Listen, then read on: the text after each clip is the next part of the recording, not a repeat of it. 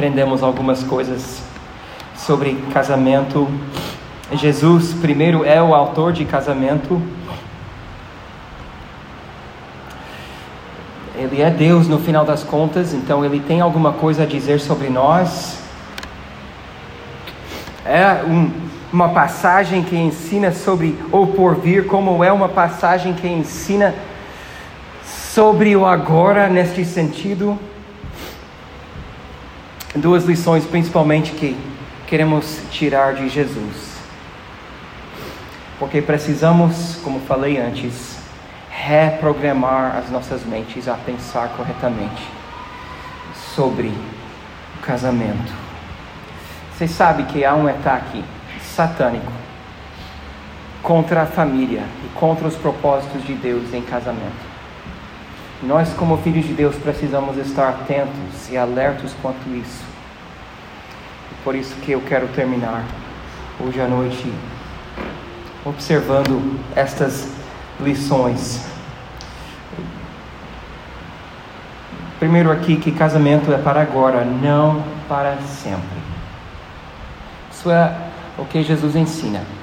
O casamento é para hoje, é uma bênção de hoje, mas não é para sempre. Sabe o que, que isso faz? Isso nos liberta de precisar esperar do nosso cônjuge que ele ou ela seja o nosso Salvador. Isso nos liberta de ter que exigir do nosso cônjuge a perfeição que nós estaremos vendo somente em Jesus. O seu cônjuge veio para ser uma bênção, mas não veio para preencher sua vida, nem para consertar aquilo que tem de errado contigo. Este é o papel de Cristo.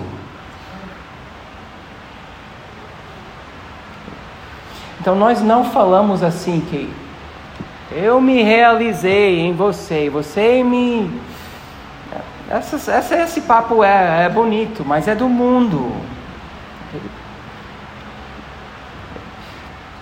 Nós precisamos se, se, se, se completar em Cristo, porque o casamento é para hoje, agora, não para sempre.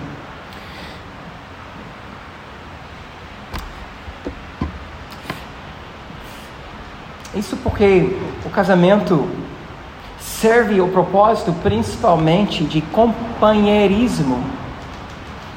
Não foi isso que, por isso que Jesus, ou, que Jesus trouxe todos os animais a Adão para mostrar para ele que ele estava sozinho, Gênesis 2, e pensar, puxa, falta uma para mim também, tem dois, os restantes, cadê? Estou muito só, preciso de um companheiro, de uma companheira. Casamento é para companheirismo, amizade. E jovens, quando você parte por uma vida sexual como namorados e não trabalham uma amizade primeiro, você está pondo um alicerce frágil. Apesar de outras coisas que está pondo também, mas uma das coisas que está pondo é: você está pondo um alicerce fragilíssimo para a durabilidade do seu companheirismo. O ato conjugal não é o que gera amigos. Mas quando acontece no contexto certo entre amigos, é infinitamente melhor. Então, entenda o casamento como um companheirismo. No céu, nós não estaremos sozinhos, nós não estaremos solitários. Nós não sentiríamos saudades como nós sentimos hoje. Estes sentimentos são para hoje, então precisamos do casamento hoje, como o pregador disse. Melhor é serem dois. Eu não sei se ele estava falando sobre casamento não, mas se aplica o casamento. Melhor é serem dois do que um, porque maior é o pagamento do seu trabalho. Porque se caírem um, um levanta o companheiro, mas ai do que estiver só, pois caindo não haverá quem levante. Também se dois dormirem juntos, eles se aquecerão. Mas se for um sozinho, como se aquecerá? Eclesiastes 4, versos 9 a 12. E jovem, deseja casar? Este desejo é bom, é saudável, mas não é supremo não é o seu desejo mais importante. E na verdade, a melhor coisa que você pode, que qualquer um pode fazer para se preparar para o casamento é aprender a viver só.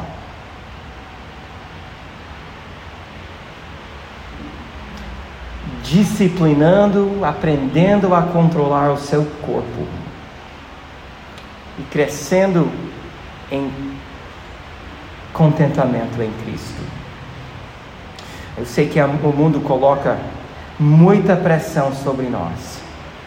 Ter que ficar com alguém, ter que ter alguém, ter que ah, estar do lado de alguém. Mas esta pressão não vem de Deus. E precisamos aprender a discernir a diferença. E igreja, precisamos orar por nossos jovens porque o mundo em que eles estão crescendo gera uma pressão a respeito desta questão enorme. E precisamos estar do lado deles para ajudarem eles a caminhar. Casamento é para agora, não é para sempre. Casamento é para famílias. Ou seja, isso vem da lei de Moisés, na verdade. casamento é para famílias Filhos não são acessórios. Agora eu vou falar aqui não regras, mas princípios, se precisamos entender a diferença. Casamos hoje não para sempre, porque hoje vivemos sob o mandato de encher e dominar a terra. O céu, isso é Gênesis 1, né? O mandato, encher e dominar a terra. Este é o mandato que ainda rege sobre nós. No céu, não vamos precisar encher. Né? Então, casamentos ou são para hoje, são para famílias. Alguns meses atrás, um casal canadense foi para um lugar adotar um filho. Eles são um casal homossexual e postaram nas suas redes sociais que estavam voltando para casa com seu novo acessório da vida. Uma foto do bebê que haviam adotados. Outro casal em Los Angeles, no ano passado, processou uma clínica que havia feito seus tratamentos de fertilização por barriga de aluguel. Processaram a clínica porque, em vez de ganhar um filho, como haviam contratado, ganharam uma filha e estavam lidando com o estresse desta decepção. Há anos eles disseram, haviam planejado seu filho, de tal ponto que haviam reservado já o nome do filho como o endereço de e-mail no Google, para ele ter pelo resto da sua vida. O mundo vive tão confuso, cada vez mais que andamos longe dos preceitos do Senhor. E nós não precisamos procurar muito, até mesmo dentro da igreja, para combater de, de valores humanistas influenciados, influenciando o nosso pensar sobre casamento e sobre filhos. Um irmão uma vez me falou, falou, pastor, seu primeiro erro na Cambirela foi quando você começou a fazer chá de bebê para novos para, para crianças que estavam nascendo. Eu disse para este irmão: se for um erro, é um erro que nós vamos fazer toda vez. Casamentos são para filhos. Outro em um chá de bebê que eu frequentei, não era aqui dessa igreja. Outro irmão de igreja levantou e disse: É, eu antigamente foi falado que três era demais e dois era bom, um era pouco. Agora hoje eu acho que dois é, são demais, um é bom.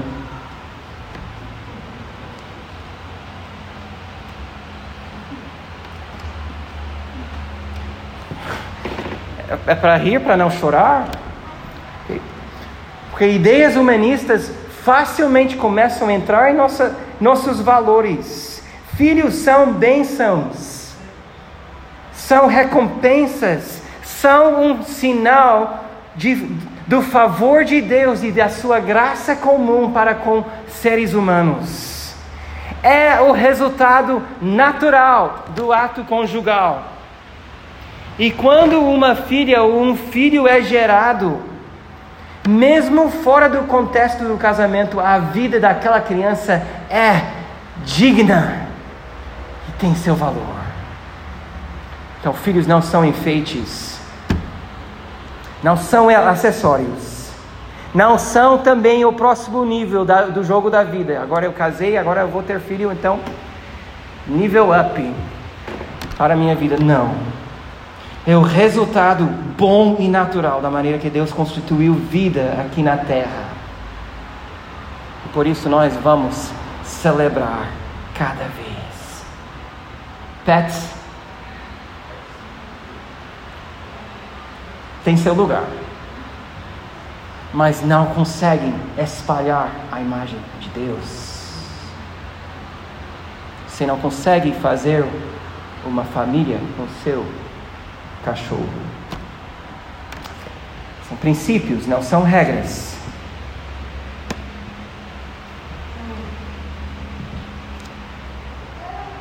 Precisamos viver com os valores de Deus.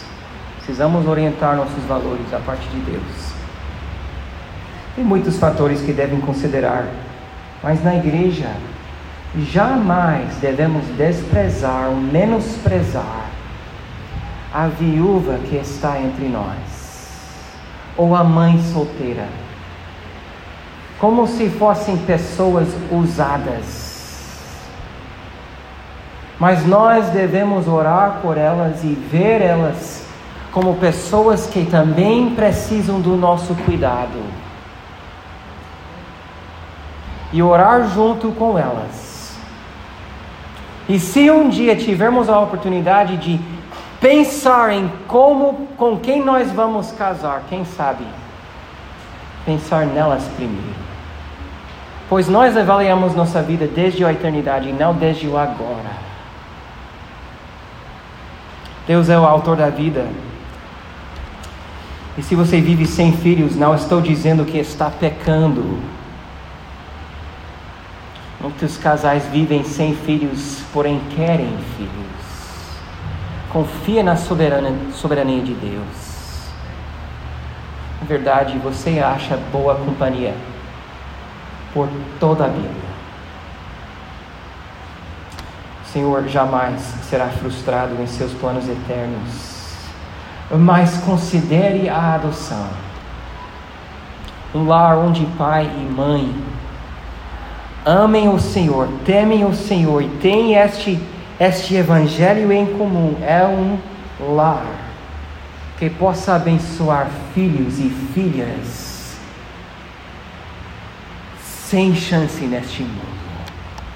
E como cristãos devemos olhar, sempre considerando também esta oportunidade.